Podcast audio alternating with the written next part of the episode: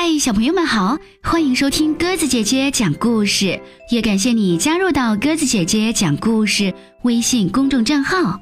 今天我们来讲绘本故事《爱与成长》绘本系列《会痛的泥娃娃》，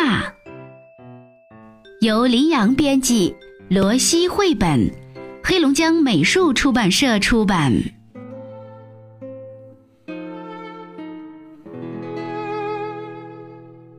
陶瓷匠塞利亚用一块陶土捏了两个可爱的泥娃娃，两个泥娃娃看起来黑黑的，没什么特别，放在一起就好像一对双胞胎。晚上，塞利亚又帮泥娃娃涂了一层釉，并将其中一个放进火炉，就去睡觉了。刚躺下，塞利亚就做了一个梦，梦中放在火炉里的那个泥娃娃。哭得很伤心，而且还不停地喊：“ 哎呦，好痛啊！我受不了了！”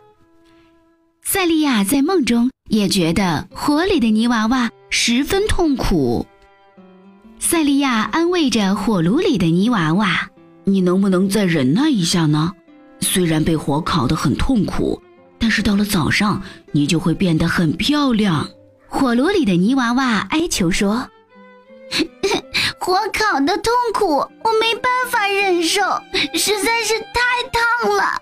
我要放弃，请你把我拿出去吧。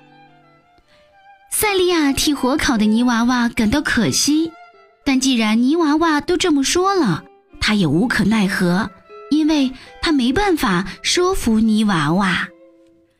塞利亚从梦中惊醒，他赶忙到火炉前，叹了一口气。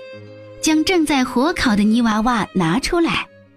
第二天晚上，塞利亚将另外一个泥娃娃放进火里，然后去睡觉了。这个夜晚，塞利亚又在梦中见到了泥娃娃。虽然这个泥娃娃脸上的表情有些痛苦，身上的汗珠像雨点一样不停地滴落，但是他并没有像前一个泥娃娃那样哭泣。塞利亚觉得很奇怪，问泥娃娃：“你难道不觉得痛苦吗？为什么你都不哭，也不叫我把你从火炉里拿出来呢？”泥娃娃一边忍痛，一边颤抖着声音说：“火烤的滋味真不好受，但是我知道，熬过痛苦之后，我会变得更漂亮，所以。”我必须忍耐。塞利亚看着泥娃娃，他的表情很痛苦，可是眼神很坚定。塞利亚很高兴泥娃娃能理解。这次，塞利亚没有从梦中醒来，他一觉睡到了天亮。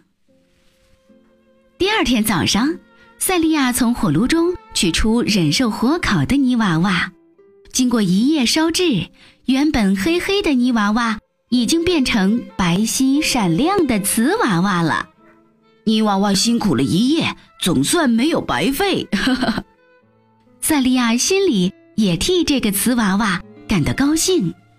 塞利亚小心翼翼地在瓷娃娃身上画了美丽的服装，又勾勒出弯弯的眉毛和大大的眼睛。瓷娃娃的整张脸看起来生动极了。最后，塞利亚还在瓷娃娃头上贴了一朵绽放的花。塞利亚把画好的瓷娃娃放在展示橱窗里最显眼的位置，孩子们经过时总是驻足观看，他们都惊讶地说：“哇哦，好漂亮的瓷娃娃哦！我要叫妈妈买给我。”变漂亮的瓷娃娃了解到，辛苦后的结果是甜蜜的。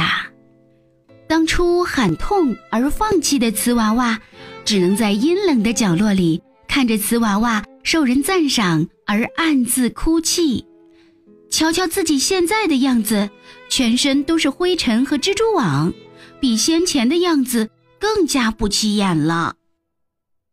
有一天，美丽的瓷娃娃被一个快乐的小女孩买走了，而泥娃娃还在角落里。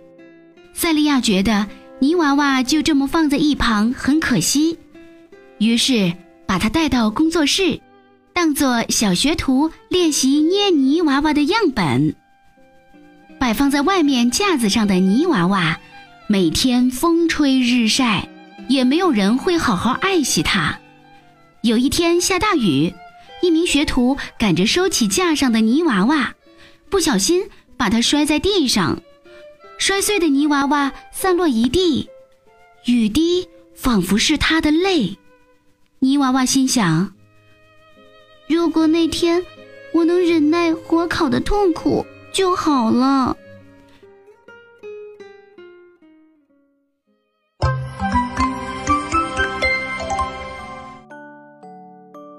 好了，小朋友们，我们的故事讲完了。有些时候。虽然我们不知道成功到底离我们有多远，但只要一直坚持不放弃，成功总会属于自己。但是，一旦你放弃了，就永远不能成功了。我们不应该和别人比较，因为每个人的状况是不同的。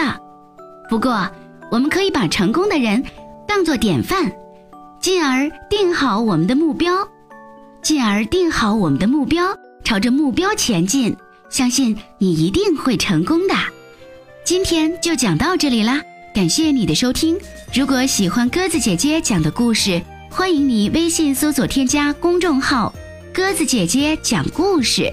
明天我们再见吧。落雨不怕，落雪也不怕，就算寒冷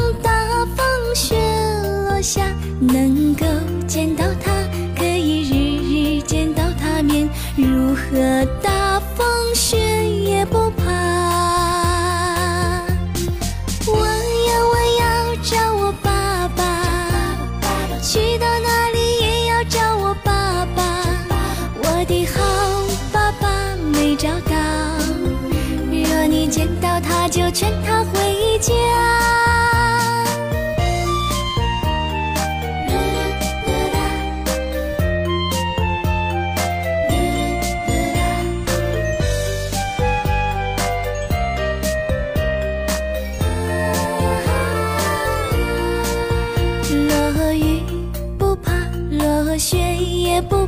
就算寒冷大风雪落下，能够见到他，